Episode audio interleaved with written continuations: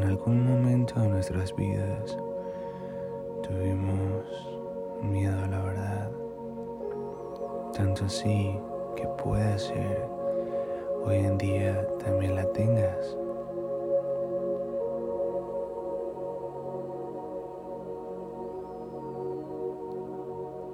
Es muy importante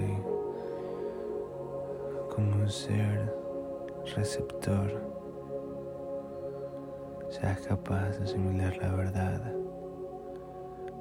aceptarla, analizarla y transformarla de la mejor manera para ti, para tu caminar y tu sobrevivir.